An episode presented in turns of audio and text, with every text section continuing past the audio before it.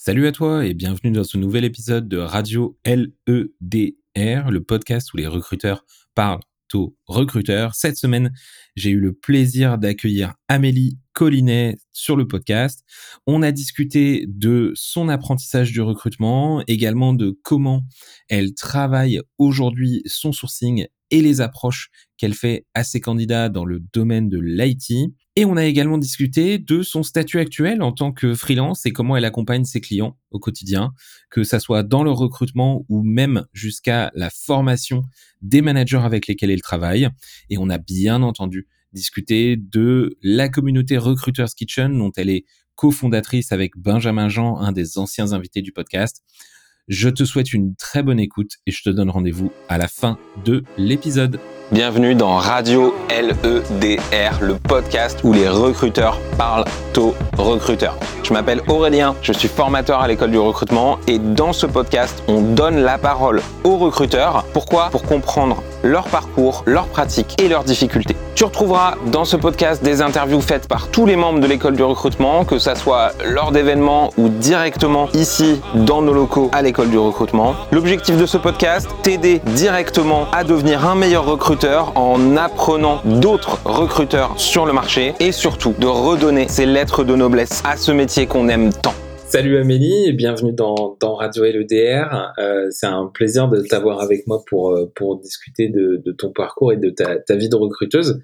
Euh, pour les gens qui te connaîtraient pas aujourd'hui, est-ce que tu peux rapidement nous dire bah, qui tu es et qu'est-ce que tu fais dans la vie? Ouais, bah déjà euh, c'est un plaisir aussi euh, de, de pouvoir parler avec toi aujourd'hui. Euh, pour me présenter, donc je suis recruteuse depuis un petit peu plus de cinq ans. J'ai toujours travaillé du côté tech. Euh, j'ai commencé dans une grosse ESN, puis une petite ESN, puis une start-up. Et il y a un an, un an et demi, je me suis lancée à mon compte euh, pour différentes euh, raisons et j'ai décidé bah, de continuer de, de, de, me concentrer sur le recrutement tech, bah, tout simplement parce que c'est c'est là où je m'y bah, sens le mieux et où j'en connais le plus aussi. Donc j'ai cette partie-là. Euh, j'ai aussi co-créé il y a bah, quasiment cinq ans, parce que c'était à mes tout débuts, euh, la communauté Recruiters Kitchen avec Benjamin Jean pour euh, bah, à la base très égoïstement euh, apprendre du recrutement parce que je débutais et euh, je me suis dit qu'en fait ça pourrait aider d'autres gens de pouvoir échanger quotidiennement. Et, euh, et la dernière dernière chose que je fais, c'est de la formation, donc former des, recruteurs euh, au métier du recrutement, principalement sur l'IT, mais ça peut être sur d'autres types de, de, recrutement aussi. Ah, bah écoute, tu as, balayé euh, un petit peu tout, euh, tout ce dont on va se parler euh, là dans, dans, dans, le cadre du podcast. Pour commencer, ça fait cinq ans que tu, tu travailles dans le recrutement. Ça m'intéresse toujours de savoir comment les recruteurs que, avec qui je peux parler aujourd'hui sont arrivés dans le monde du recrutement. Toi, qu'est-ce qui t'a amené au monde du recrutement? Qu'est-ce qui t'a fait choisir cette, cette voie-là? Bah, au tout départ, je pensais pas du tout au recrutement, je pensais plus au côté RH, euh, tout simplement parce que pendant mes études en DUT, j'ai une prof de droit social euh, qui était passionnante en fait, et donc elle m'a donné envie d'aller dans, dans les RH. Et euh, au fur et à mesure, j'ai découvert un peu le recrutement, donc j'ai fait différents stages qui ont été euh, bah, catastrophiques en fait, qui m'ont un peu dégoûté du recrutement, et je me suis dit bah, en fait jamais de la vie. Et euh, après, je suis arrivée en école de commerce et en dernière année, on avait un, bah, un créneau de, de, recrutement, quoi, le vendredi après-midi. Et dès que j'ai vu ça, je me suis dit, bah, trop bien, je vais pouvoir finir le vendredi à midi, j'irai pas à ce cours et euh, comme ça, j'aurai un, un week-end un peu plus long. Et je suis quand même allée au premier en me disant, bon, on va quand même voir, etc. Et, euh, et c'est là que bah, j'ai découvert le recrutement via, à l'époque, Nick Human, c'est du coup aujourd'hui LEDR euh, et où j'ai découvert un peu un, autre monde de ce que j'avais pu voir euh, moi en stage. Dans des trucs euh, très à l'ancienne avec des classeurs de CV papier sur des profils de pharmaceutiques un peu bizarres, etc. Et donc là, ça m'a un peu ouvert les yeux en me disant ah ça peut être sympa. Après, on m'a parlé un peu du sourcing aussi. Là, j'ai pris un peu peur. Je me suis dit oulala, ça je suis pas sûre, etc. Donc j'ai bien aimé. Donc je suis allée à tous les cours finalement. Et euh, mais j'avais quand même pas changé d'idée où je voulais pas faire de recrutement euh, en tant que métier quoi. Donc je suis plutôt partie au départ sur du conseil. Donc je voulais faire du conseil en, formation. Et, euh, et, en fait j'ai fait un stage de fin d'études euh, sur une mission en paix paye, euh, etc. Et là, je me suis dit, mais je me suis complètement plantée. C'est pas du tout ce que j'ai envie de faire. Et, euh, j'avais gardé contact du coup euh, avec Nicolas Galita, qui me disait, mais tente le recrutement en fait. pourquoi tu tentes pas? Tu verras bien, etc. Donc j'ai décidé de l'écouter et, et j'ai trouvé un premier job en recrutement. Et là, je me suis dit, ouais, bon, ok finalement c'est plutôt sympa, je vais continuer là-dessus. Et puis de, de, fil en aiguille, de rencontres de, de recruteurs, je me suis dit, ouais, c'est vraiment ce que j'ai envie de faire. quoi. Et donc, tu as appris au final le recrutement une fois que tu as commencé à, bosser, entre guillemets, euh, après, tes, après tes études. Est-ce que tu te souviens d'un moment dans ton apprentissage de recrutement où tu as eu une, ce que j'appelle euh, un eureka, euh, une claque intellectuelle, Mohamed dirait, un truc qui que tu as appris qui a changé radicalement ta vision de, comment tu pratiquais le, recrutement? Bah le, plus marquant, j'en ai sûrement eu d'autres, mais euh, celui-là, je m'en souviens vraiment, c'est que moi, je suis, je suis pas du tout euh, côté chiffres, etc. J'ai, une phobie des chiffres, et en fait, je faisais pas du tout de reporting. Et donc, euh, bah, je faisais un peu tout entre guillemets à l'arrache, où je savais pas trop ce qui marchait, ce qui marchait pas, etc. Et, euh, et en fait, dans une de mes premières expériences, je bossais avec des commerciaux qui du coup m'avait dit en fait euh, tu chopes le numéro d'un candidat et à partir du moment où tu l'as, tu l'appelles 15 fois dans la journée jusqu'à qu'il te réponde.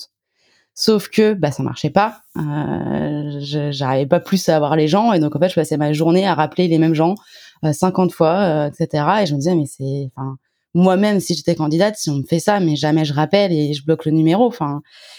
Et euh, je sais plus exactement comment. Je me suis dit en fait, vu qu'ils sont commerciaux, ils sont très tournés de chiffres il faut que je leur prouve par les chiffres que bah, cette solution-là fonctionne pas. Et donc, du coup, j'ai rien dit. Et pendant un mois, j'ai euh, continué à faire du calling euh, non-stop, quoi. Et à côté de ça, euh, je passais par les mails, les prises de contact par mail, en proposant un call à telle heure pour en obtenir en fait les taux de transformation et montrer que finalement, bah, les calls ne marchaient pas. Par contre, les emails, oui. Et c'est là où je me suis dit, ouais, en fait, le reporting, ok, c'est des chiffres, ok, j'aime pas ça, mais en fait, c'est un des peut-être pas le seul, mais c'est un des très bons moyens pour euh, bah, montrer par les chiffres ce qui marche ou ce qui marche pas. Et effectivement, bah, quand j'ai organisé une réunion pour leur montrer tout ça, bah, ils pouvaient pas dire grand-chose en fait, parce qu'ils avaient la, preuve par les chiffres que ça marchait pas. Et donc c'est là où j'ai pu changer ma manière de, de, travailler et arrêter de passer mon temps à appeler des gens qui voulaient pas me parler et à bah, prévoir par email un call. Et là, en fait, le taux de réponse à mes appels était de 100% en fait quasiment. Donc, euh, je pense que ça a été une des, un des plus gros apprentissages qu'aujourd'hui, il y a des jours où clairement ça me saoule de faire mon reporting parce que ça prend du temps. Il faut des fois t'oublies un peu, t'as as contacté 4-5 candidats, t'as oublié de les mettre, etc. Mais euh, c'est quelque chose sur lequel j'essaye de, bah, de rester rigoureuse parce que euh, bah, c'est ce qui peut justifier ou pas que ça marche, que ça marche pas. Et, et si je sais pas, ça marche mieux sur LinkedIn, bah appuyer sur LinkedIn. Si ça marche mieux par SMS, bah faire par SMS, etc. Quoi. Ouais, c'est que ça, ça permet de faire la différence entre l'opinion et la, réalité, quoi. C'est, un, élément qui est, intéressant que, tu soulèves. Je pense que c'est beaucoup de recruteurs se, se posent la question de, comment ils pourraient améliorer ce qu'ils font. Euh, je pense que moins de recruteurs arrivent à savoir qu'est-ce qu'ils doivent mesurer. Aujourd'hui, toi, qu'est-ce que tu mesures concrètement dans ton quotidien? Tu dis parfois te, ça te fatigue de faire ton reporting. Il y a quoi dans ton reporting? Bah alors j'ai un peu tout tenté, clairement. Euh, je au départ, j'essayais de euh, noter tout ce que je faisais. Donc, euh, pour chaque profil, est-ce que c'était un message sur LinkedIn? Est-ce que c'était un email? Est-ce que c'était un SMS D'où est-ce que j'avais trouvé le candidat? Est-ce que je l'avais trouvé sur, euh, je sais pas, sur GitHub, sur une communauté, sur un Meetup, sur un truc, sur un machin? Je notais tout, tout, tout, tout, tout. Et en fait, j'ai pas trouvé que c'était la meilleure solution parce que je perdais presque plus de temps finalement à remplir mon reporting qu'à contacter des candidats. Donc je l'ai réduit et aujourd'hui j'en suis à où je note effectivement le, le, nombre de candidats que je contacte par euh, source, donc par LinkedIn, euh, email ou SMS euh, par exemple. Donc je trace tout ça. le canal, ouais. Exactement. Je, je, je, je, prends plus de là où je l'ai trouvé, etc. Parce que finalement, ça me fait perdre trop de temps. Donc je prends le canal par lequel je l'ai contacté, le nombre de relances que je vais avoir fait, et ensuite, tout simplement, je prends toutes les étapes de mon recrutement et euh, je mets par étape euh, combien de candidats j'ai eu pour à la fin pouvoir calculer mes taux de transfo entre euh, bah, le nombre de personnes contactées, le nombre de messages à qui je parle au téléphone et puis ainsi de suite sur toutes les étapes du recrutement. Et, aujourd'hui, est-ce qu'il y a justement dans ton reporting des choses qui, ont pu te surprendre, c'est-à-dire des résultats auxquels tu t'attendais pas et, et, de l'autre côté, des choses où tu te dis, tiens, ça, c'est les, les, mon reporting me fait dire que ça c'est des trucs sur lesquels il faut que je travaille ou que j'aimerais améliorer Bah en fait le reporting sur plein de choses, euh, ça m'a permis souvent de me dire que la première idée que j'avais finalement n'était pas la bonne. Enfin la première intuition que j'avais n'était pas la bonne. Et euh, par exemple, euh, il y a un moment donné où je pensais que par exemple mes emails allaient mieux fonctionner qu'un message sur LinkedIn. Et en fait selon les types de profils, bah parfois ça marche clairement mieux sur sur LinkedIn que par email alors que euh, bah, je pensais que pas du tout, en me disant bah en fait LinkedIn euh, tout le monde le regarde pas tous les jours, nous recruteurs on le regarde, mais euh, ceux qui n'en ont pas besoin pour leur métier vont pas le regarder, etc. Et finalement ça ça marche plutôt bien. J'ai remarqué aussi les moi les emails sur les en tout cas sur les profils que je recrute, ça marche moins bien. Et le reporting me permet aussi de faire de l'A/B testing sur le contenu du message que je vais mettre donc euh, parfois je me fais c'est le même reporting, c'est juste que selon le message que j'ai à l'intérieur, je regarde lequel marche le mieux pour pouvoir réadapter. Et c'est vrai que des fois euh, j'ai fait des tests où je mettais un message avec euh, je pourrais pas dire combien de lignes il faisait, mais assez long avec tous les détails du poste, les détails sur la boîte, le lieu, la REM, etc. Et il y en a d'autres où je faisais vraiment à l'arrache, donc euh, trois lignes où je mettais quasiment pas d'infos. Et parfois pour certains postes, bah en fait j'ai plus de réponses avec celui où il y a que trois lignes que celui où je détaille tout. Alors que pour moi, j'étais quasiment persuadée que c'était forcément toujours celui qui est le plus long, enfin où il y a le plus d'infos. Et en fait, non. Donc du coup, euh, bah, en fait, à chaque fois que je commence une mission et un, sur un poste, bah, je refais les mêmes tests finalement parce que c'est pas ce qui, ce qui a marché il y a trois mois, ne marchera pas forcément aujourd'hui et inversement. Quoi. Et en fonction euh, du poste, ça va changer. tu sais pas. De la boîte. Enfin, en fait, il y a plein de choses. Oui, c'est vrai que parfois, tu dis ouais de la boîte, parfois la, la promesse que tu es capable de projeter avec une entreprise, bah, te donne pas nécessairement les mêmes taux de réponse que qu'une autre. Donc ouais, c'est vrai que ça ça peut changer pas mal la donne. Donc c'est très très intéressant comme euh, comme point sur les sur les métriques. Euh, pour prendre le, contre-pied de, de, de, de, la claque intellectuelle, est-ce que tu te tu te souviens d'une fois où tu t'es planté justement une, une foirade euh, qui t'a marqué ou t'as un apprentissage que t'as que t'as obtenu d'une fois où tu t'es trompé? Je pense que l'erreur euh, basique que j'ai faite, c'est euh, tout simplement, en gros, euh, avant d'envoyer un message d'approche, j'ai toujours des templates, donc avec le, le, message basique sur le poste que je ne peux pas réinventer à chaque fois. J'ai pas assez d'imagination pour le faire différent pour chaque personne que je contacte. Mais il m'est déjà arrivé, par exemple, de me planter de, sur le prénom de, de la personne dans, au début du message, ou même des fois d'oublier de remplir un, un endroit où je veux personnaliser et que je le remplis pas, quoi.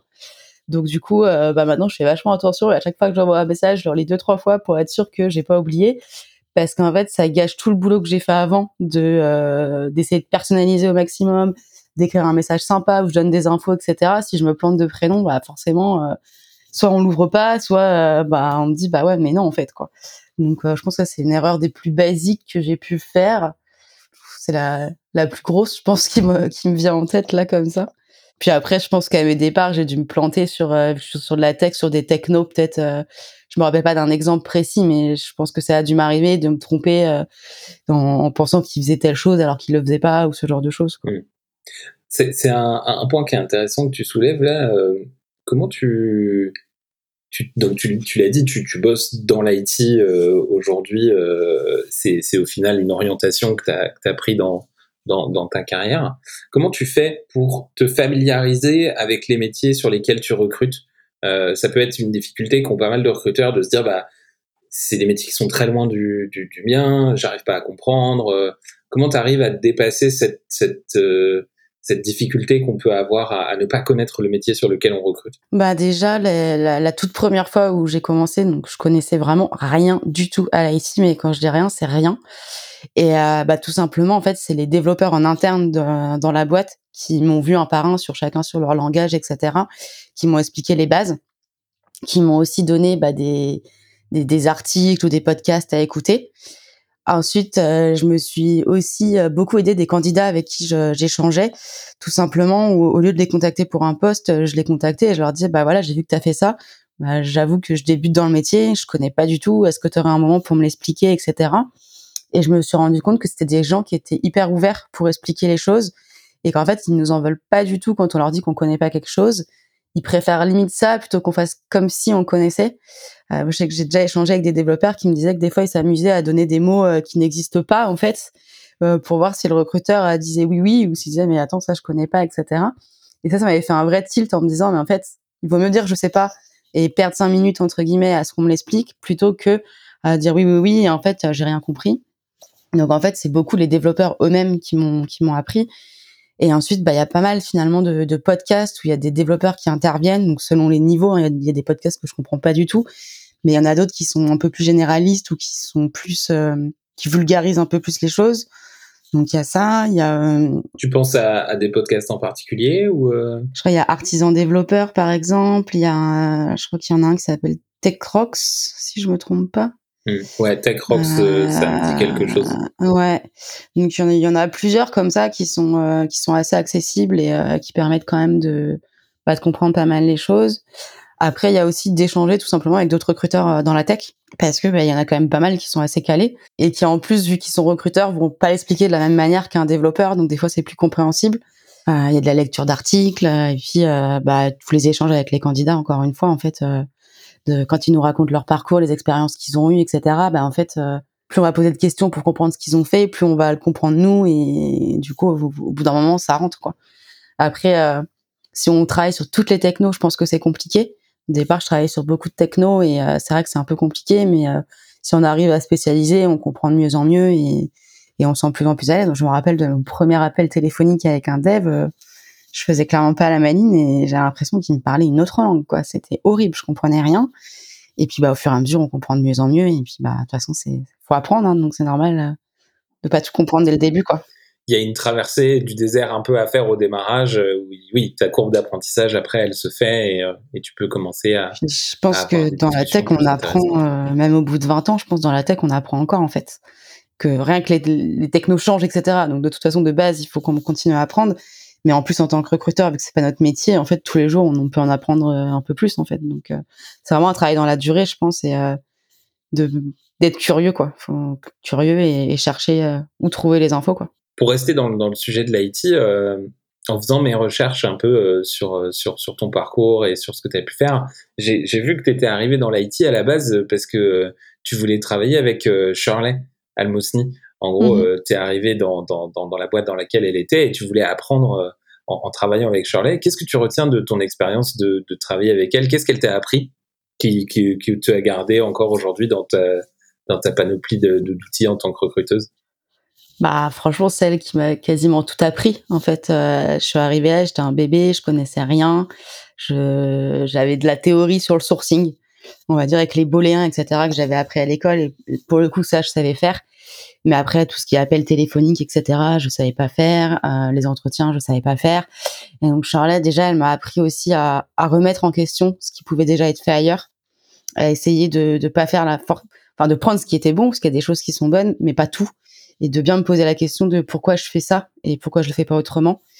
Euh, elle m'a transmis aussi, ben, entre guillemets, l'amour qu'elle a pour les candidats, l'intérêt qu'elle leur porte et la, la, façon dont elle va échanger avec eux, euh, le fait de vraiment euh, s'intéresser à eux, à essayer de comprendre le parcours et pas juste euh, faire un entretien pour faire un entretien. Franchement, je pourrais en parler pendant des heures. Charlotte, j'ai travaillé avec elle pendant un an et demi, je pense à peu près. Et euh, ouais, elle m'a, elle m'a accompagnée tout au long de cette année et demie. Je pense qu'on s'est apporté différentes choses en fait l'une l'autre. Euh, moi, j'avais entre guillemets un, regard neuf de débutante. Elle, elle avait déjà, je sais plus depuis combien de temps elle travaillait, mais ça déjà, ça faisait déjà un moment. Elle m'a appris pas mal de choses sur la tech aussi.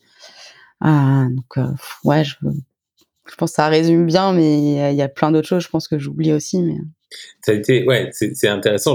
J'ai réfléchi pendant que tu en parles où je me dis au final, c'est, il y a des recruteurs dans leur carrière qui ont de la chance. Comme il n'y a pas énormément de, formation initiale, j'allais dire, nous, on peut toujours former du monde, mais il y a largement plus de recruteurs qui arrivent sur le marché tous les ans que de gens qu'on est, qu'on forme.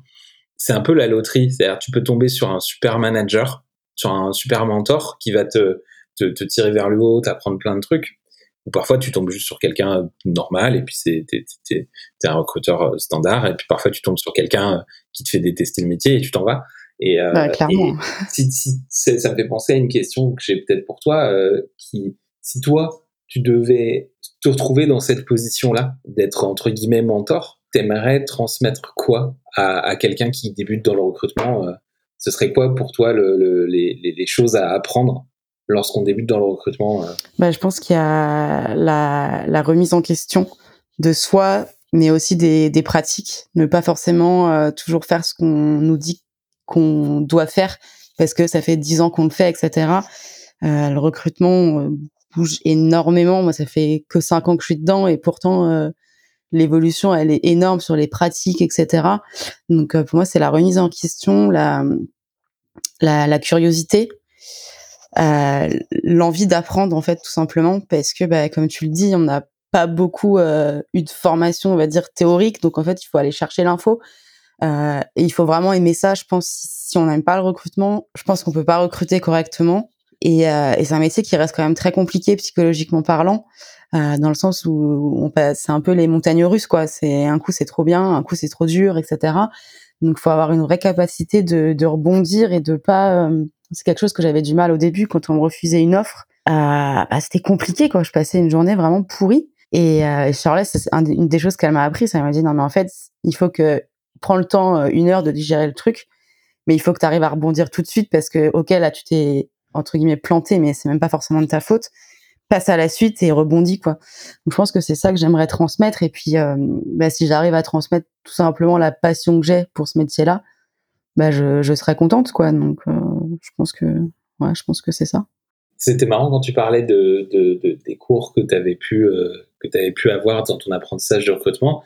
Tu as dit initialement que le sourcing c'était pas le truc qui, avait l'air de t'intéresser le plus ou en tout cas que tu t'es dit oula je sais pas si c'est trop mon truc euh, Aujourd'hui, a priori, c'est quand même euh, une grosse, grosse partie de, ton quotidien. Qu'est-ce qui t'a fait aimer le sourcing au final?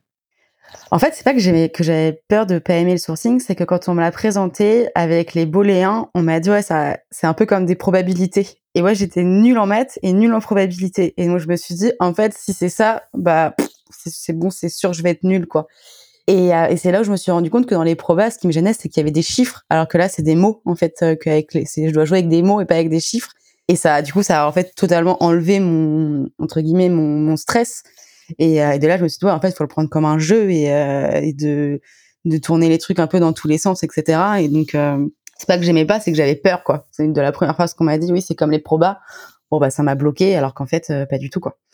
Donc, je pense qu'il y a ça. Et puis après, bah, je suis très curieuse, j'aime bien les chercher, j'aime bien un peu les trucs casse-tête, etc. Donc, finalement, le sourcing, ça résume un peu tout ça. Bah en fait on peut toujours repartir de zéro euh, et ouais et jouer avec les mots en fait tout simplement au final. Donc euh, je me suis orientée j'ai fait beaucoup de sourcing je faisais moins d'entretiens au début maintenant je fais un peu moite moite on va dire. Mais s'il y a jamais un jour on devait me dire tu fais que des entretiens ou que du sourcing bah, en fait je sais pas parce que j'ai découvert les entretiens euh, de la bonne façon maintenant donc j'avoue qu'en fait je, je pourrais pas dire si je choisirais l'un ou l'autre c'est assez différent je pense que c'est complémentaire en fait je pense que j'ai besoin des deux, en fait. Oui, bah après, c'est. J'allais dire, il y, a une, histoire d'affinité. Euh, tu peux avoir une affinité pour les deux, euh, sur, pour les deux facettes, au final, du métier de recrutement, euh, qui sont bah, l'acquisition de candidats et l'évaluation des candidats. Moi, je dévise toujours un peu dans ces deux-là, parce que dans l'acquisition de candidats, tu peux aussi avoir des gens qui kiffent écrire des annonces et, euh, et faire des. ou faire de la, du, du, marketing de recrutement ou des trucs comme ça.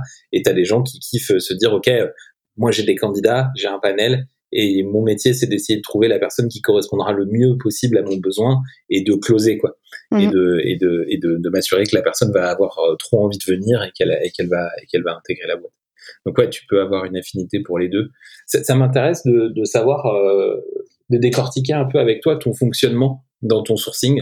Quand tu commences une mission, un peu euh, étape par étape, est-ce que tu peux me dire un peu comment tu fonctionnes? Bah, Déjà, je passe beaucoup de temps au départ à parler avec les CTO, hiring manager, développeur, enfin avec toute l'équipe tech euh, pour avoir différentes visions, la vision vraiment du CTO, la vision ensuite des leads et des devs pour comprendre au maximum le produit, la stack technique, l'organisation de l'équipe et qui est dans cette équipe, quels sont les challenges qu'ils vont avoir, quelles sont les, les, les problématiques techniques qu'ils ont, les problématiques métiers.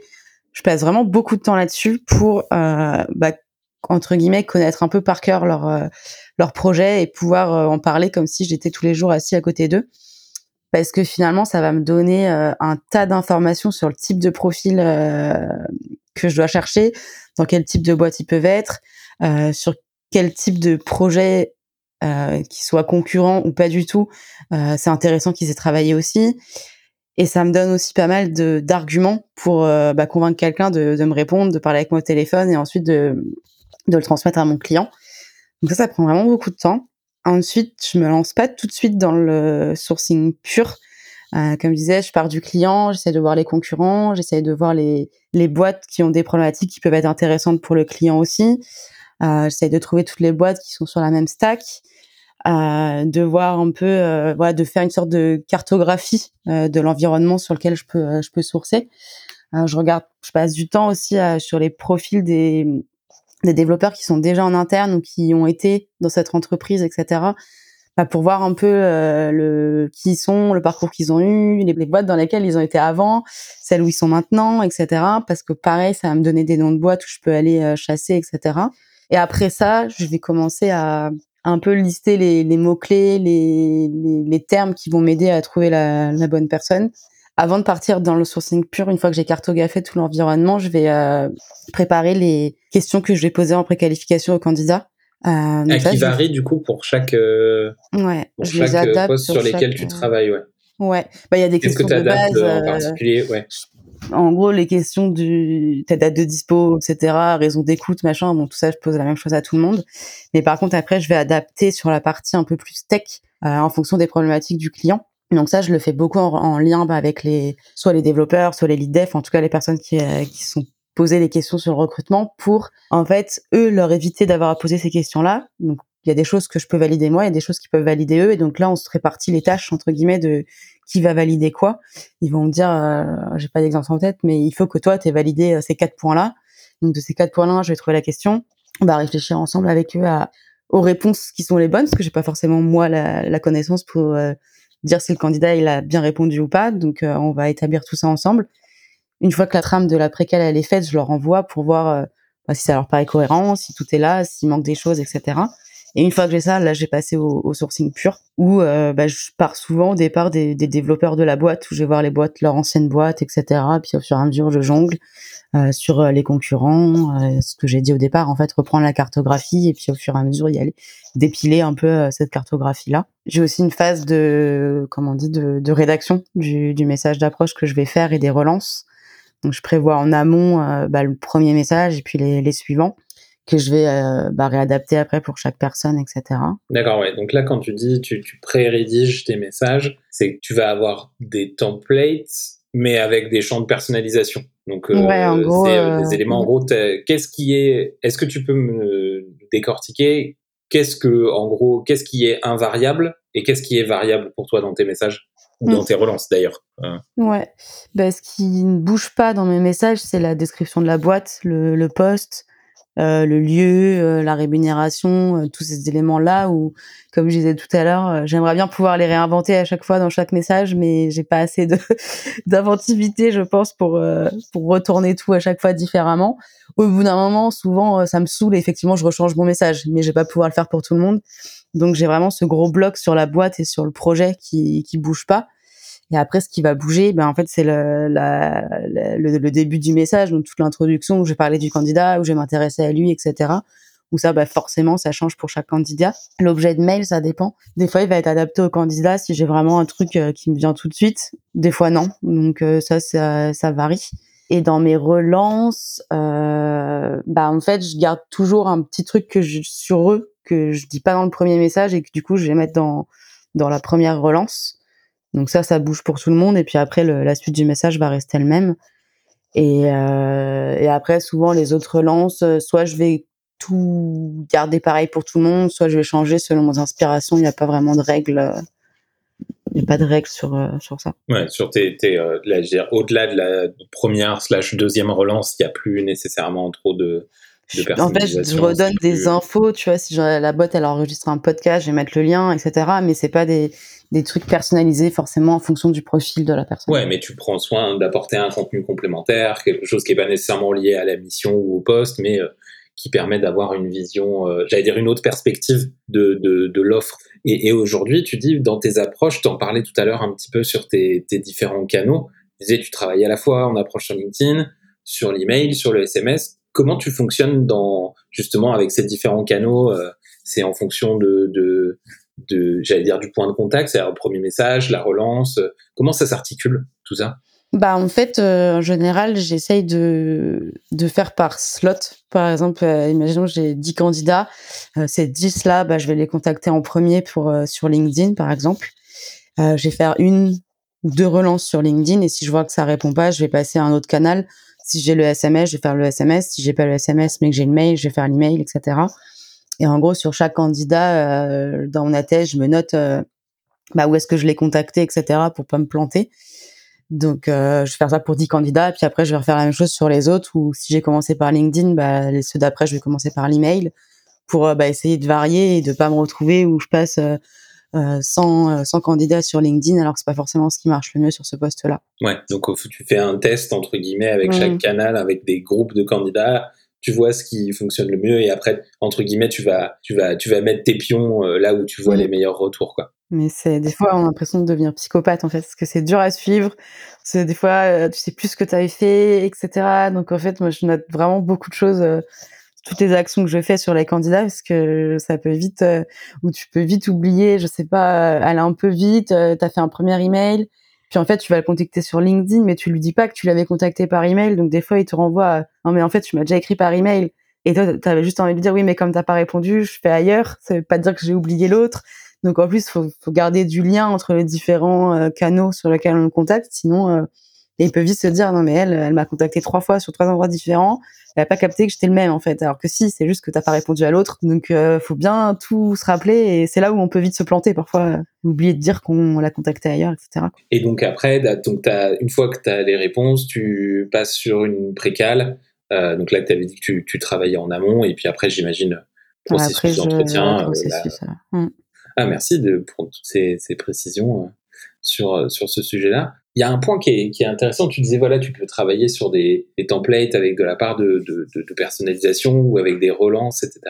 Comment tu fais pour gérer, entre guillemets, le volume d'action que tu dois faire pour pouvoir contacter un petit peu bah, euh, beaucoup de candidats et en même temps gérer le relance, les changements de canaux, le suivi, etc. Comment tu fais pour faire du volume dans ton sourcing bah, Quand c'est par email, c'est simple. Hein. J'ai un outil, euh, j'ai Mixmax pour euh, automatiser mes emails, donc les séquences s'envoient, s'envoient toutes seules. Quand je fais ça, en général, je balance toute la séquence et c'est une fois que tous les emails sont envoyés que je vais contacter ailleurs. Euh, parce que sinon, effectivement, bah, en fait, je, je vite les pinceaux et en fait, euh, c'est contre-productif. Quand c'est sur LinkedIn, bah, effectivement, c'est à la main, donc euh, c'est pas le plus passionnant. Enfin, la partie relance. Et en fait, je me, je me cale des créneaux dans la semaine où c'est euh, soit du premier contact, soit de la relance, et où là, bah, je dépile, je dépile, je dépile. Donc, c'est pas mon moment préféré de la semaine, la partie relance. Euh, j'ai, je voulais automatiser des choses, mais en fait, moi, je vois plein de choses qu'on automatise pour me contacter moi, et en fait, la plupart du temps, c'est foiré. Ou en fait, le mec, il m'a déjà parlé il y, a, il y a un mois, mais il s'en rappelle pas, il me contacte comme si on n'avait jamais discuté, etc. Et je me dis, en fait, il vaut mieux que j'en contacte moins et que ça fasse pas ce petit, ces petits, ces petits bugs plutôt que j'en contacte je sais pas combien et qu'en fait, j'ai déjà parlé à un tel, j'ai déjà fait ci, j'ai déjà fait ça, etc. Donc, euh, je suis pas dans la quantité, je suis plus dans la qualité. Après, euh, bah forcément, j'aimerais faire plus, mais euh, bon, bah on a que 10 doigts, donc. Il y a toujours cet équilibre à trouver entre euh, ce qui te permet de faire plus et ce qui te fait paraître comme un robot. Et c'est là où tu, plus tu vas essayer de d'augmenter ton volume, plus tu prends le risque, tu l'as dit toi-même, c'est toi, tu vois aussi quand tu es ciblé et quand tu sens que c'est une automatisation. En plus, je pense qu'on a, quand on fait de l'automatisation, on a un radar plus développé pour, euh, pour se dire, ah tiens, ça, euh, ça ressemble à un template, ou en tout cas, euh, je pense que les champs de personnalisation, ils sont là, là et là. Mmh. Euh, ça, je pense que on est plus sensible aussi à ce genre de, de démarche. Après, j'ai réfléchi là. Quand je fais des relances, pourquoi j'ai calé un créneau, euh, je sais pas, de deux heures de relance? Parce qu'en fait, si je le fais au fil de l'eau, ben en fait, là, je perdre beaucoup de temps. Alors que si je le fais euh, où je me prends ma liste de candidats et j'enchaîne et j'enchaîne et j'enchaîne, en fait, c'est la même action. Et donc, en fait, finalement, j'ai beaucoup plus vite que si j'en avais relancé 10 euh, en trois jours euh, ou ah, il faut que je le relance lui, il faut que je fasse ci. En fait, c'est, je fais souvent tout par slot parce que finalement de répéter la même action bah en fait euh, je vais quand même plus vite que si je l'avais découpé en plein de fois quoi je sais pas si c'est clair si si parce que je pense que c'est aussi une histoire de de capacité de concentration. C'est-à-dire que tu sais que tu es concentré sur une seule tâche Ouais. et c'est cette tâche-là sur laquelle tu travailles. Alors que si tu dois en permanence te dire, bah, je suis en train de faire mon sourcing et euh, ça fait trois jours qu'il y a un premier message qui est parti à un tel, ça veut dire qu'il faudrait que je le relance maintenant. Euh, ben, du coup, tu es obligé de sauter d'une tâche à une autre. Mhm. Ben, tu perds en productivité, tu perds en concentration. Et ça, c'est le problème de cet effet multitâche où tu as l'impression de faire plein de choses en même temps Mhm. que tu fais tout à 80, même, enfin, en règle générale, plus 50% de productivité. Alors que si tu compartimentalises les tâches, Mhm. au moins tu sais que tu es à 100% là-dessus. Ça peut paraître, c'est un peu plus monotone, mais au moins c'est concentré dans le temps. Et tu sais que une fois que c'est fait, c'est fait, et tu peux passer à, à autre chose. Ton, ton cerveau, il, il va passer à une autre tâche et il va se permettre d'être beaucoup plus productif sur cette autre tâche-là individuellement, justement parce qu'il n'a pas la, la charge mentale de l'autre tâche qui doit être faite en parallèle. quoi. Donc Ouais, ouais, ouais, non, clair. je pense que caler des créneaux pour travailler sur un sujet, c'est un, c'est un gros secret de productivité. Enfin, c'est un, dit c'est un secret de polichinelle, tout le monde en parle, de faire des, des, des créneaux. Mhm. Euh, mais ouais, je pense que sur là-dessus, ce qui est ce que je trouve le plus intéressant, c'est de d'accepter pour toi de te dire que il n'y a pas de rythme obligatoire dans les relances. En fait, c'est pas grave si un candidat il est relancé trois jours après ou six Mhm. jours après. Euh, le principal, c'est que la relance elle parte. Pour continuer sur ton parcours, je, je regardais un petit peu tout ce que tu avais fait. Et je- il y a deux choix qui m'intéressent euh, particulièrement et que je voudrais creuser avec toi. Le premier, ça a été de, de te spécialiser dans l'IT plutôt sur une techno spécifique qui est le, JS, le JavaScript. Euh, pourquoi tu as fait cette démarche de, de vouloir pas juste être une recruteuse tech, mais plutôt d'être une recruteuse positionnée sur le JS Euh, en fait, c'est assez simple. Euh, juste avant de me spécialiser là-dessus, en freelance, j'ai passé euh, un petit peu plus d'un an dans une startup qui était sur du JS. Et où là, euh, en fait, je travaillais vraiment plus que main dans la main avec les développeurs. Je participais, pour ceux qui savent pas, tous les matins, souvent en agilité, ils font une réunion de 15, euh, 15 minutes où tout le monde dit euh, ce qu'il a fait la veille, ce qu'il doit faire, les points de blocage, etc. Et dans cette boîte, je faisais, euh, enfin, je participais à cette euh, réunion-là où moi aussi, je disais où j'en étais, etc. Et en fait, du coup, j'en ai énormément appris sur le fonctionnement de l'équipe, sur les technos. Et au-delà de ça, les, développeurs ont pris beaucoup de temps avec moi pour m'apprendre sur la techno. C'est là où on a mis, j'ai mis en place, je pense, pour la première fois tout ce qui est entretien structuré, etc. Donc pareil, j'ai beaucoup bossé sur euh, mais qu'est-ce qu'on va attendre d'un développeur JS, etc. Et donc je me suis dit, ben en fait, ce serait dommage de perdre tout ce que j'ai pu apprendre dans cette année-là. Et euh, je me suis dit, je pourrais jamais en savoir autant que sur cette techno-là, sur les autres technos, sauf si je repasse un an avec des, des développeurs sur cette techno-là, etc. Donc c'est un peu ça qui m'a fait me, me dire, bah autant euh, capitaliser là-dessus et rester euh, rester sur euh, sur ces technos-là. Après, dans la réalité, je fais pas que ça parce que bah, forcément, dans le monde idéal, j'ai des des clients qui me contactent euh, pour que ce soit du bac ou du front en JS, mais c'est pas forcément euh, forcément le cas. Donc j'ai aussi recruté sur d'autres technos, mais c'est que ça reste le JS, la techno que je connais le mieux parce que bah, beaucoup de développeurs en interne ont pris du temps pour me pour me former dessus quoi. Ah, et après, c'est logique aussi que tu le montres en extérieur. Si, c'est, si tu sais ce, que c'est sur cette techno-là que tu es la plus forte, entre guillemets, Mhm. ça serait un non-sens que de pas en parler. Euh, et tu l'as dit, c'est un, choix qui était aussi un peu euh, concomitant avec le fait que tu sois passé en freelance dans ton activité. Et justement, tu as fait le choix de, de devenir freelance et de te mettre à ton compte. Pourquoi tu as pris cette décision-là? Il y a une espèce de hype aujourd'hui, ou en tout cas, Mhm. euh, l'année 2020 a changé un peu le- la donne, Mhm. mais je pense que c'est encore un, un discours qui se tient aujourd'hui. Beaucoup de recruteurs pensent à passer freelance. Qu'est-ce qui t'a convaincu, toi, de passer le pas? Euh, moi, il y avait plusieurs raisons.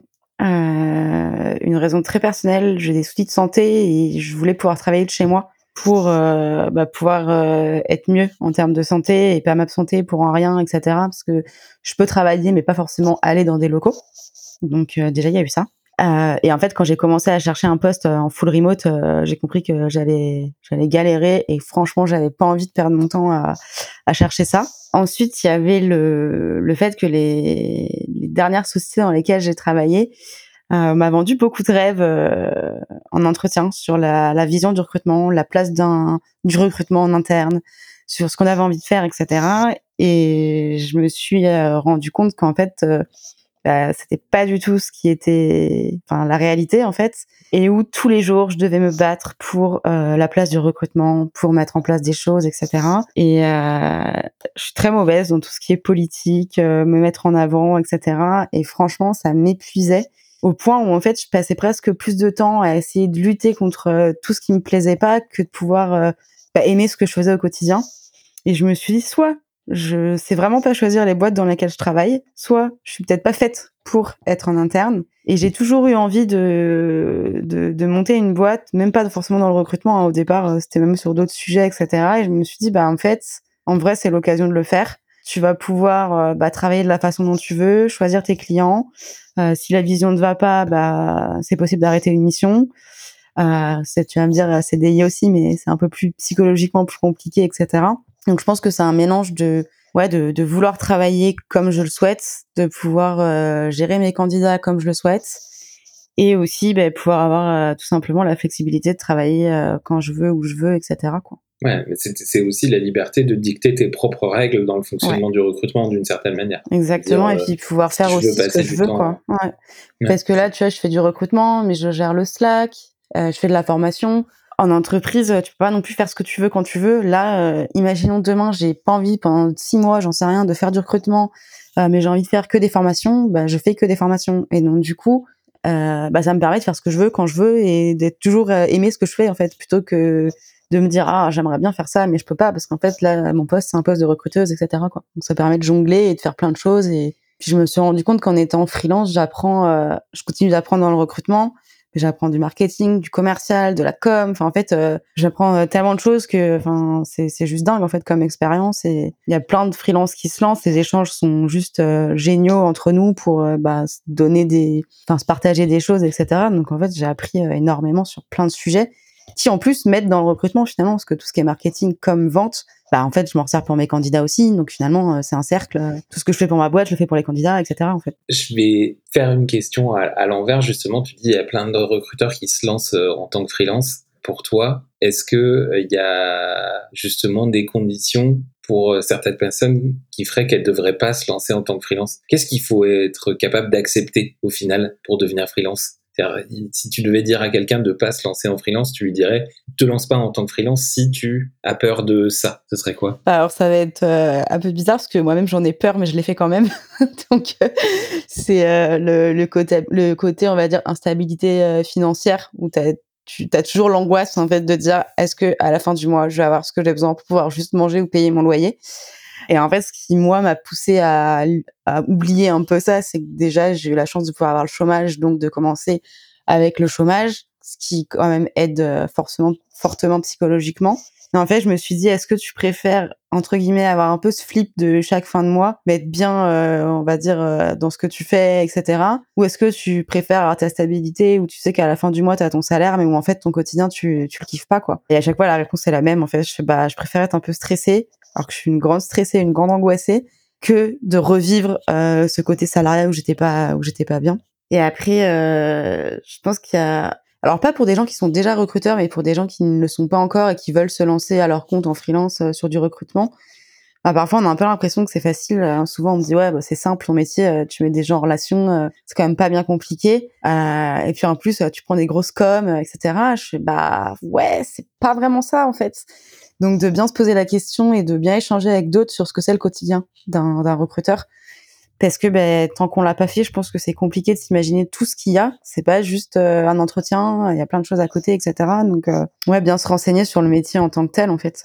Mais ça, me, ça me permet de rebondir sur une question que j'avais justement de curiosité. C'est aujourd'hui, ça ressemble à quoi une semaine dans la vie d'Amélie? Ça s'organise comment euh, C'est découpé comment? Alors, ça dépend. Euh, moi, je travaille euh, principalement en RPO, donc où je vends des journées à, des clients. Donc, bah, selon le nombre de jours où je suis en mission, là récemment, par exemple, je travaillais quatre jours pour la même boîte, donc, bah, en fait, j'avais quatre jours bloqués pour elle. Alors, je bloquais pas forcément, par exemple, du lundi au jeudi. Je travaillais un peu tous les jours, mais en gros, je faisais en sorte que le nombre d'heures de quatre jours soit réparti sur les cinq. Et ensuite, à côté de ça, mais ben, il y a toujours euh, de la relation avec d'anciens candidats en fait pour entretenir un peu euh, bah, les relations que j'ai eues. Euh, il y a la gestion tout simplement administrative de la, de la société, donc tout ce qui est facture, comptabilité, etc., qui n'est pas le plus passionnant pour le coup. Il y a la partie bah, communication sur ma propre boîte Et puis, euh, bah, tout simplement, le côté un peu euh, prospection, on va dire, euh, d'entretenir des liens avec des futurs probables clients, échanger avec eux, échanger avec d'autres recruteurs, se former. En fait, j'ai pas vraiment de planning, on va dire, précis. Je vais faire un peu tout ça au fil de l'eau en, en ayant en premier, en fait, le, le contrat que j'ai en RPO et puis après bah je je plug le reste quoi euh, sur euh, sur ma semaine quoi. Donc euh, ça ça bouge assez. Ça ça dépend des semaines. Je suis pas trop du matin donc ça c'est c'est plutôt plutôt à partir de enfin plutôt tard le soir que tôt le matin on va dire. Un truc que tu as mentionné tu dis voilà une grosse partie de la vie de freelance c'est d'avoir aussi à, à, trouver ses propres clients. Mmh c'est quoi un, un bon client pour un recruteur freelance selon toi? C'est quoi les éléments clés que tu vas rechercher pour te dire je pense qu'on va bien travailler ensemble euh, je pense que euh, une des choses, enfin plusieurs choses en fait, la, la, vision du recrutement et de la place du recrutement dans l'entreprise, la culture euh, en interne globale, mais aussi la culture dans l'équipe tech. Euh, c'est quelque chose qui est hyper important. Si, si entre guillemets, euh, pour moi la culture tech elle est pas, elle est pas bonne entre guillemets, euh, bah, je vais pas travailler avec parce que je sais que c'est ça que je vais vendre en premier en fait à un, un, un candidat. Et du coup, bah, je vais faire beaucoup entre guillemets le tri là-dessus et sur aussi, euh, alors ça j'ai encore un peu de mal à l'évaluer en amont, mais sur l'ouverture d'esprit euh, du client, sur si jamais on se rend compte que ça, ça fonctionne pas, alors que tu le fais depuis euh, deux ans par exemple, est-ce que tu serais ok pour essayer de tester des nouvelles choses? Ça j'ai un peu de mal parce qu'on me dit toujours oui, mais après dans les faits c'est un peu plus compliqué, donc il faudrait que je trouve encore un moyen de, de le déceler, on va dire en amont. Ça m'est pas trop arrivé encore, mais ça m'est déjà arrivé, donc je pense que c'est ça la vision recrutement, la culture tech. Il y a des thèmes en particulier sur lesquels c'est plus difficile de convaincre côté client ou ça ça peut être plein de choses différentes? Ça peut être différent. Ce que je rencontre le plus souvent, c'est la, comment dire, la, la façon d'évaluer, techniquement parlant, les, les candidats, que ce soit sur le, le format du test ou sur le, les compétences à évaluer. Euh, je pense que c'est un des trucs les plus, euh, les plus compliqués parce que bah, je suis pas forcément, euh, je suis pas tech, donc c'est compliqué pour eux d'écouter euh, ma vision où je leur dis bah en fait c'est pas forcément ça. Ils me disent ouais mais en fait t'es pas tech. Je dis non mais je remets pas en question tes compétences techniques. Je dis sur la façon le format etc on pourrait le changer. Donc c'est peut-être euh, un peu ce qui est le plus compliqué euh, bah, d'écouter une recruteuse qui n'est pas tech euh, qui te dit euh, bah en fait la façon dont tu fais l'entretien c'est pas la bonne quoi. Ça arrive mais euh, avec de la patience et de la pédagogie en général on, arrive à faire bouger un peu les choses mais et justement tu disais aujourd'hui la plupart du temps tu fonctionnes avec en RPO ce qui veut dire que tu es, une recruteuse une ressource externalisée tu es présent à la fois dans la boîte mais à la fois tu es, externe ce qui veut dire que tu vois plein d'environnements de recrutement différents. Aujourd'hui, dans les différentes boîtes où tu as as pu aller, c'est quoi l'axe d'amélioration le plus fréquent que tu vois dans les organisations de recrutement où tu te dis, ah, s'ils faisaient les choses différemment ou s'ils faisaient ça de différemment, il fonctionnerait mieux? Bah, Franchement, même réponse que la question précédente, la face, les, les entretiens, la façon de faire les entretiens, sous le, soit le format, soit le contenu de l'entretien, la façon de le faire, etc. D'accord. Et donc, ouais, sur ce sujet, du coup, je, je, je rebondis. Est-ce que c'est cette partie-là, toi, qui t'a c'est de ce constat-là que tu es parti pour te dire que tu voulais lancer une formation euh, sur les entretiens structurés euh, ou comment tu as eu euh, envie de lancer ce projet récemment? Du coup, tu as lancé une formation en ligne sur le sujet. C'est, c'est venu de ça ou ça n'a rien à voir Alors, je pense qu'il y a eu plein de choses différentes. Maintenant que tu le dis, ça a effectivement dû jouer sans que je m'en rende forcément compte que c'est sur ce sujet-là que je voulais. En fait, il y a un an, je pense à peu près, j'ai commencé une mission où justement on m'avait prise à la fois pour faire du sourcing, etc., mais aussi pour former tous les managers aux entretiens. Là, je me suis rendu compte de l'impact que ça pouvait avoir. Euh, les retours des managers étaient juste extraordinaires. Le, les recrutements se sont beaucoup mieux passés, etc. Et là, je me suis dit, ouais, en fait, c'est vraiment un gros levier euh, pour arriver à, à, mieux recruter. Ensuite, a le fait que, euh, bah moi, ça a été une de mes grandes découvertes aussi. Donc, euh, c'était un des premiers sujets que j'avais envie de partager finalement, en me disant, euh, bah moi dans ma vie de recruteuse au-delà des autres entretiens derrière rien que pour une préqualification téléphonique d'avoir ma trame etc de bien réfléchir en amont et pas appeler le candidat sans savoir ce que je vais lui raconter bah je suis beaucoup plus pertinente derrière quand je vais vendre mon candidat entre guillemets à un manager ou autre. Je pense que c'est plein de sujets comme ça. Et après il y a aussi le à la base je comptais pas du tout de faire de formation euh, sur quoi que ce soit en ligne. C'est plus le covid qui m'a poussé à le faire où euh, au moment de l'arrivée du Covid, du coup, j'ai dû annuler deux formations euh, que je devais faire en présentiel, mais sur euh, tout plein de sujets. Il y avait même pas l'entretien dans, dans, dans ces programmes-là. mais où je me suis dit, punaise, on sait pas combien de temps ça va durer. En vrai, ça pourrait être pas mal de le faire en, en, en, ligne. Et j'ai mis un an avant de le faire, entre le moment où je me suis dit je vais le faire et je vais le sortir. il s'est passé un an parce que j'ai trouvé des millions d'excuses pour pour ne pas le faire. Mais au final, c'est sorti. Oui, c'est ce qui compte au final. Ouais, je pense que c'est la première, la plus dure. Je pense que les prochaines, du coup, euh, j'ai passé le cap et ça ira. Donc tu l'as dit là sur la sur la, formation, c'est un, un, des axes complémentaires que tu as euh, dans ton quotidien. Tu as aussi mentionné euh, Recruiters Kitchen. Euh, donc tu as cofondé, cofondé avec avec Benjamin ce Slack. L'idée, elle est venue d'où à la base? Tu disais c'était pour toi pour apprendre d'autres recruteurs. Est-ce que tu peux nous raconter un peu le l'origine story de, de, de, de, Recruiter's Kitchen ben, En gros, ça s'est fait, moi, c'était bah, mon tout début de carrière, entre guillemets, dans le recrutement, où j'avais que Shirley, en fait, pour, euh, pour m'apprendre des choses. Et euh, elle est géniale, etc. Mais je voulais euh, pouvoir avoir plein de plein d'infos d'un peu partout. Et à cette époque-là, euh, LEDR, je crois que vous faisiez que deux événements. Le, il y avait True Sourcing et True Paris. Et je me, j'attendais ça avec impatience à chaque fois, mais en fait, j'aurais aimé l'avoir plus souvent, quoi. Et donc, du coup, je me disais, en fait, euh, il faut que j'attende euh, juste ces deux trucs-là, entre guillemets, pour rencontrer des gens et apprendre. Euh, je vais mettre beaucoup trop longtemps, en fait, à apprendre. Et je me suis dit, mais je voudrais un truc où je peux, quand j'ai ma question, la poser et pas attendre trois mois ou pas devoir aller contacter un recruteur sur LinkedIn, lui demander s'il veut bien, nanana. Donc, je me suis dit, bah, c'est ça qu'il faut que je fasse, en fait, il faut que je crée une communauté. Au début, on voulait, je voulais faire plutôt un meet-up et j'en ai parlé avec Benjamin Jean. Euh, je sais plus comment on en est arrivé à parler de ça. Et, euh, et en fait, on s'est dit, mais en vrai, euh, on pourrait commencer déjà par un truc en, en, ligne, en se disant, bah comme ça, tu as vraiment la réponse au moment où tu te poses la question. En fait, t'es pas obligé d'attendre le meet-up. Et, euh, et c'est de là que c'est parti, de, de, discussion en discussion. Moi, j'avais un peu peur de le faire tout seul. Et Benjamin m'a dit, mais vas-y, c'est une trop bonne idée. Euh, je t'accompagne, on y va à deux, quoi. Et, euh, et ça s'est fait comme ça Ouais, il y a, bah, il y a cinq ans, je pense, euh, quasiment. Ouais, et donc aujourd'hui, RK, c'est, je sais même plus combien, où est-ce qu'on en est, mais c'est a priori plus de 3000 recruteurs qui sont sur le. Je sais plus combien, euh, combien on est là. Si je l'allume, je vais avoir des, des bruits de notifs, donc euh, j'ai pas d'allumer ouais, maintenant. Non, mais y a pas de souci, mais, ma, mais, ma ouais, question on est- on est aujourd'hui, c'est 3000, plus, euh, c'est, c'est quoi ta vision de la, de la communauté Recruiters Kitchen aujourd'hui, euh, et, et avec, avec, à la fois avec Benjamin, puis avec Ludwig aussi, qui, qui, qui anime la communauté avec vous. Où est-ce que vous voulez un peu euh, amener la communauté? C'est quoi vos, vos projets pour RK Déjà au départ, on faisait euh, donc à la fois le via le Slack, mais aussi en physique. Au-delà du Covid, euh, en fait, on s'est dit que notre force, elle était plus sur euh, la partie en ligne que sur d'organiser des meet-up avec des conférences, etc. On comptait garder les apéros parce qu'on sait que c'est assez important pour euh, pour tous les, les gens qui sont sur Recruiters Kitchen. Mais bon, le Covid est passé par là, donc pour l'instant, on oublie un peu les apéros et on reste vraiment que sur de la partie euh, en ligne. Et notre grand objectif, en fait, ce dont on est le plus fier, c'est de voir à quel point la communauté elle est bienveillante. Au départ, on avait un peu peur que soit ça se tire dessus, euh, soit ça n'ose pas partager parce que on est en concurrence tous les uns les autres. Alors si je donne mon astuce, euh, non, non, je vais pas recruter parce que. Et en fait, bah pas du tout. Et donc l'objectif, c'est vraiment de garder, euh, bah, de garder cette, euh, comment dire, entre guillemets, ambiance. je sais pas comment comment le formuler, cette bienveillance au sein de la de la communauté. Euh, de culture au final euh, qu'il y a Ouais, sur le je Slack. pense. Il y a vraiment beaucoup de partage et des, j'ai plus d'exemples. euh, Je crois que c'était peut-être sur des salaires ou je me rappelle plus. Il y a quelqu'un qui avait posé une question et je me suis dit, oula, je suis pas sûre qu'on lui réponde. Et en fait, si. Et à chaque fois, il y a des, toujours des, souvent des, des sujets un peu touchy et, euh, et finalement, non, les gens y partagent, etc.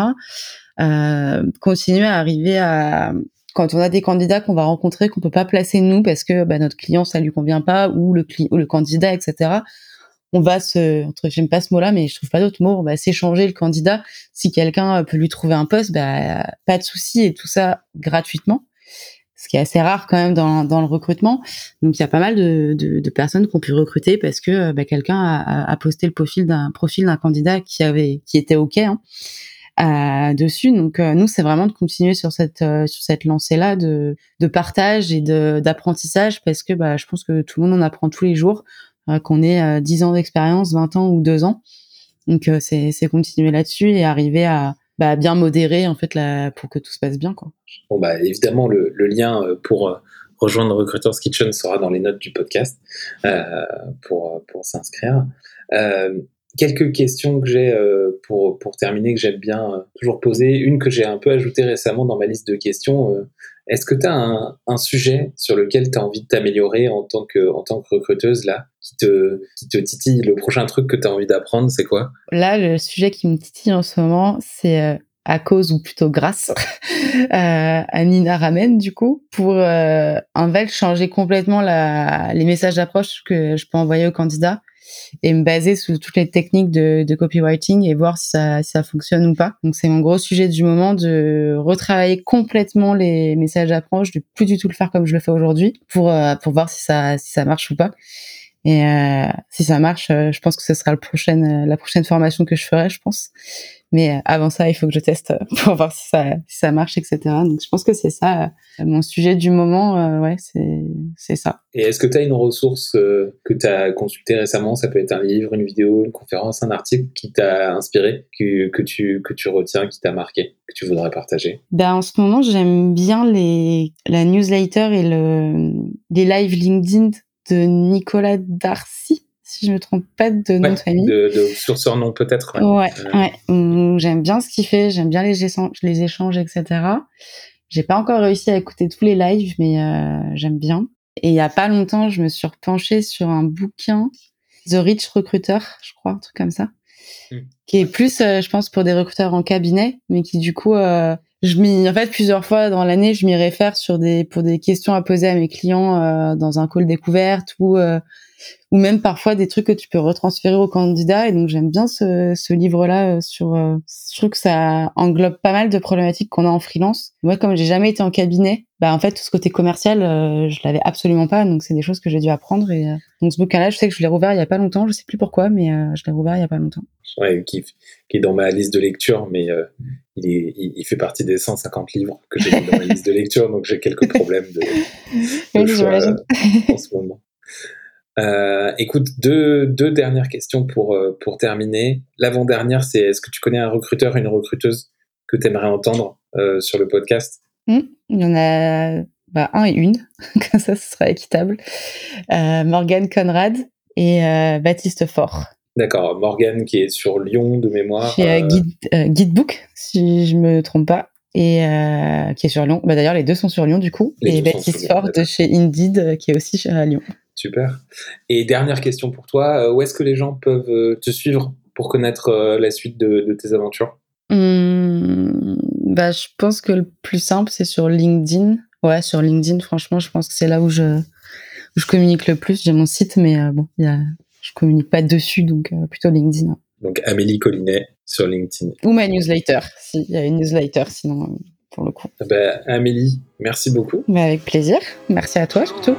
Toutes mes félicitations, tu es arrivé à la fin de cet épisode de Radio LEDR, le podcast où les recruteurs parlent aux recruteurs. Tu as aimé ce que tu as entendu? Trois manières de nous aider à partager la voix de la résistance. Envoie-le à un recruteur ou une recruteuse que tu aimes bien. Parle-en sur les réseaux sociaux en utilisant le hashtag Radio LEDR et laisse-nous des étoiles, 5 de préférence, mais c'est comme tu veux, sur Apple ou Google Podcast. Tu as peur de rater le prochain épisode? Abonne-toi sur ton application de podcast tu peux nous retrouver sur Spotify, Apple Podcast, Google Podcast ou même SoundCloud. Et pour patienter, tu peux retrouver toute l'actualité de l'école du recrutement sur LinkedIn, sur la page l'école du recrutement ou sur Twitter at LEDR France. D'ici là, je te laisse avec une seule mission, être fier d'être recruteur.